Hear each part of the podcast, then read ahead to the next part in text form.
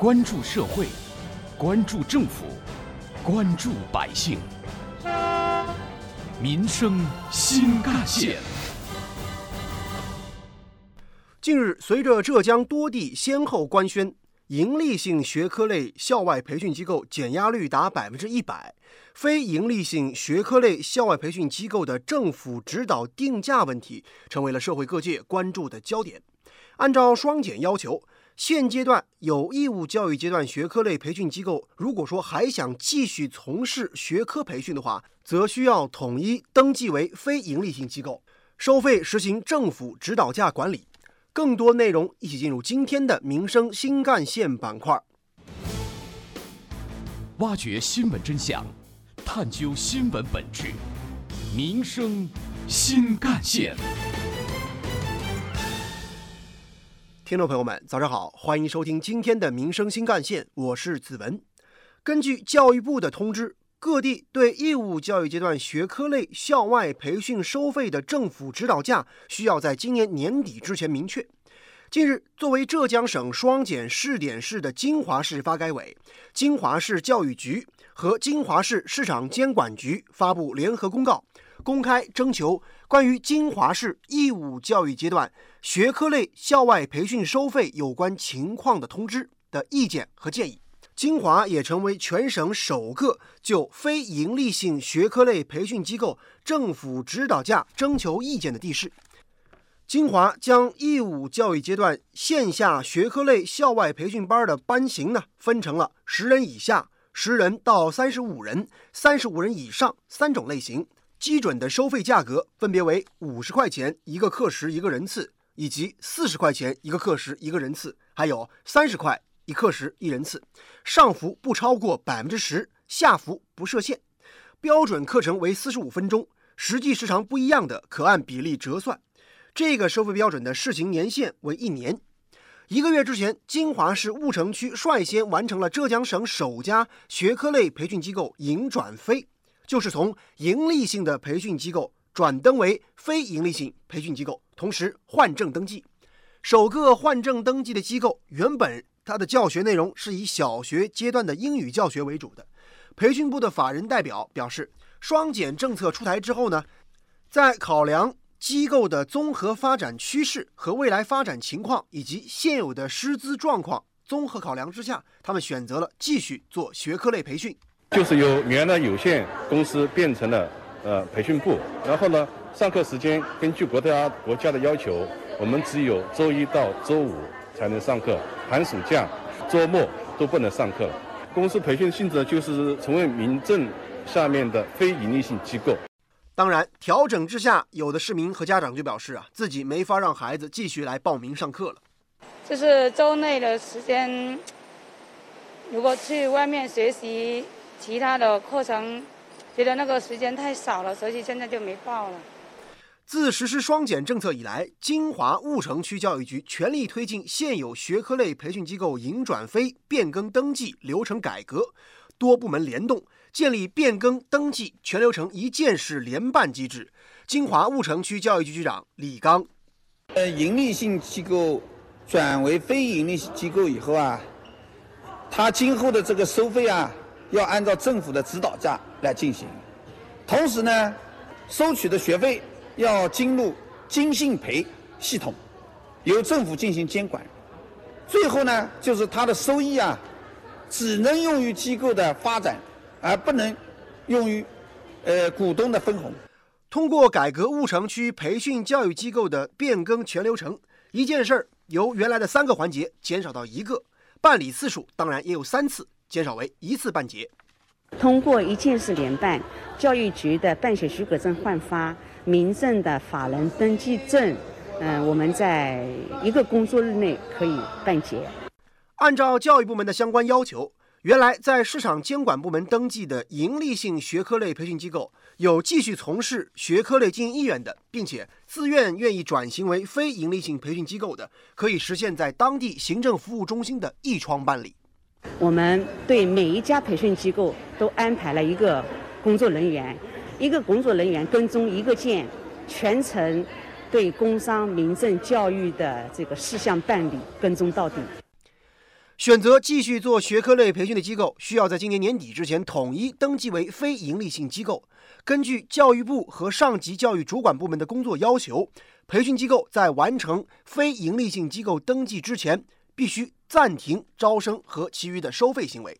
此外，这次的金华发布的通知还明确，义务教育阶段线上和线下的学科类校外培训机构的收费啊，都属于非营利性机构收费，依法实施政府指导价管理。学科类校外培训的范围包括道德与法治、语文、历史、地理、数学、外语、科学等国家标准课程规定的学习内容。具体可以参照浙江省义务教育阶段校外培训机构学科类和非学科类项目鉴定指引。同时，文件还要求按照属地管理原则，线上学科类校外培训机构开展的培训。其基准的收费标准和浮动的幅度呢，都由省发展改革委会同省教育厅来制定。线下学科类校外培训机构开展的培训，其基准的收费标准和浮动的幅度由各社区市发展改革委会同教育局制定。而对面向普通高中学生的学科类校外培训的收费管理呢，参照执行。挖掘新闻真相。探究新闻本质，民生新干线。继续回来，近日，位于杭州市上城区的某校外培训学校机构的负责人陈先生啊，也成功办理了培训机构变更经营业务范围，开始转型办学了。据悉，这家培训学校是同时开展学科类和非学科类培训的复合型培训机构。政策出台以后呢，学科类培训业务当然受到影响了。这次成功办理变更手续，算是给他吃下了一颗定心丸。从九月底到现在，杭州市上城区教育局逐一向全区近两百六十家学科类培训机构宣传转登的工作政策，要求机构在十二月二十号之前完成百分之百的转登。上城区教育局相关负责人表示，培训机构之所以可以在同一窗快速办成全部的变更转登手续，是因为。这里实施了线上跑零次、线下跑一次的便民措施。据记者了解，杭州市发布义务教育阶段双减实施方案当中，要达到的工作目标是：二零二一年积极推进义务教育阶段学科类的培训机构登记为非营利性机构，同时课后服务的覆盖率要达到百分之一百，学生过重的学业负担、家庭的教育支出、家长的相应的精力负担得到有效减轻。而目标是到二零二二年，进一步巩固义务教育阶段盈利性学科类培训机构减压成果，校外培训机构乱象基本消除，作业管理和课后服务水平需不断提升，持续减轻学生过重的学业负担、家庭教育支出和家长的相应精力负担。杭州市西湖区另一家机构负责人也表示，为了配合双减政策实行，他们也在积极调整业务结构，往素质教育方面去发力。因为我们现在呢都在全面的去做转型跟布局，我们也会在周末的时候推出一些数字类，比如说像啊类似有编程啊、书法、啊、美术啊等等这样的一些课程。那么我们也将会在十月份左右的时间会推出来，供家长们去做对应的选择。该机构负责人也告诉记者，双减政策的出台对机构来说也是一次机遇，也是一次挑战，淘汰不合格、不合规的，同时也为正规的教育机构提供了更广阔的发展空间。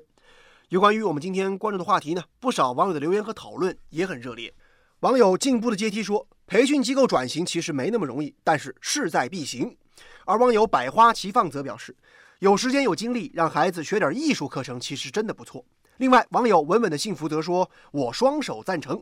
孩子补课真的挺花钱的，减负很有必要。接下来您将听到的是本台特约评论员、资深记者叶峰老师的点评。曾几何时。众多校外培训机构与一些所谓的民办学校勾肩搭背、互送秋波、暗通款曲，共同营造了教育焦虑的社会氛围，并且不断的推波助澜、火上浇油，同时还从中大肆获利。其本质就是以牟利为目的，用资本运作的手段获取巨额利润。这种疯狂的商业行为严重破坏了教育生态，严重危害了孩子的健康。严重动摇了教育立德树人的根本。党和国家的双减政策就是要摆脱资本对教育的控制，最终目标是要恢复教育生态，把儿童少年培养成社会主义的建设者和接班人。在这样的背景下，几乎所有的校外培训机构都感受到了逼人的凉气。要想延续过去的行为，既失去了合法性，也失去了可行性。他们面临的只有三条路：一、倒闭；二、转型；三、规范。在双减政策溢出的效应来看，走规范的道路已无利可图，这也使得一些培训机构不愿走，也不会去走。剩下来的转型或关门，是大多数培训机构一道必答题。据我了解，杭州一些培训机构也正在做着艰难的抉择。而在这两条路中，学科类培训转型为素质类、艺术类的培训，以及职业技能的培训，也不是说转就能转、说转就能转好的。观念、师资、资金都是绕不过去的坎。值得一提的是，更改营业执照只是反映出了。培训机构经营者的转型意愿能不能转型成功，还要接受公众的检验。曾经风生水起的培训机构，如今遇到了生死抉择，这是一件大好事儿。或关门或转型，都在老板的一念之间。鲁迅先生曾经对杭州雷峰塔的倒塌说过一句很经典的话：莫非他造塔的时候，竟没有想到塔终究要倒的吗？培训机构的转型或关门，或许不适合用“活该”这个词，但终究也是一件好事儿。非营利学科类培训机构的收费实行政府指导价，是全面落实双减政策组合拳中的一个重要措施。我们知道，双减中的一个内容就是要减轻家长的经济负担，而前些年在教育焦虑的社会氛围笼罩下，许多家长在给孩子上培训班的经济支出。几乎到了影响日常生活质量的程度。即便如此，也不是每个培训班的小孩都能够成为班中龙凤，更不要说成为社会上的所谓学霸。而从另一个层面来看，诸如新东方、学而思之类的培训机构，他们从家长口袋里挖去大量的钱财，把自己填得肥头肥脑。并且纷纷上市，继续扩张资本。但是从中央决定实施双减之后，特别是辅之以节假日、双休日不得从事学科类培训的具体规则，君不见学而思、新东方纷纷撤离了当初的福地，君不见许许多多的小培训机构也纷纷倒闭。这真应了一句俗话：“关门大吉。”但是在现实中，还是有些校外培训机构看不清形势，认不清方向，还企图在日益狭窄的空间里做些挣扎，继续着不切实际的梦幻。其中的一个重要原因就是他们认为这个市场仍然有大钱可赚，而对校外培训机构的收费实行政府指导价，可谓是对想在义务教育领域发财的人一记当头棒喝。价格。历来不是某一个商品的使用价值的真实体现，扭曲的价格往往是扭曲的价值观的反应。在收费上规范培训机构的行为，遏制其野蛮生长，确实是一个不错的抓手，值得点赞。我想从政府的层面来说，是希望校外培训机构越少越好；而从社会面上说，消除教育焦虑，切实落实双减。则是回归教育本源、坚持全面发展的必要条件。正如人民日报刊发文章时曾表示的内容，推进双减工作落实落地，关键还在教育理念的转变。与此同时，深化校外培训机构的治理，有利于堵住校内减负、校外加负的口子。教育是民生之基，义务教育是一国重中之重，双减是系统工程，需要持久发力、久久为功。当然。未来大趋势也是势在必行，同时也需要全国一盘棋，多部门合力推进。当然，这也包括家长的家庭教育。所以，对于很多家长来说，双减减出来的时间和精力，有没有拿来陪伴孩子呢？有没有真正尊重孩子的发展规律，让孩子度过一个美好的青春年华呢？好，感谢您收听今天的民生新干线，我是子文，下期节目我们再见。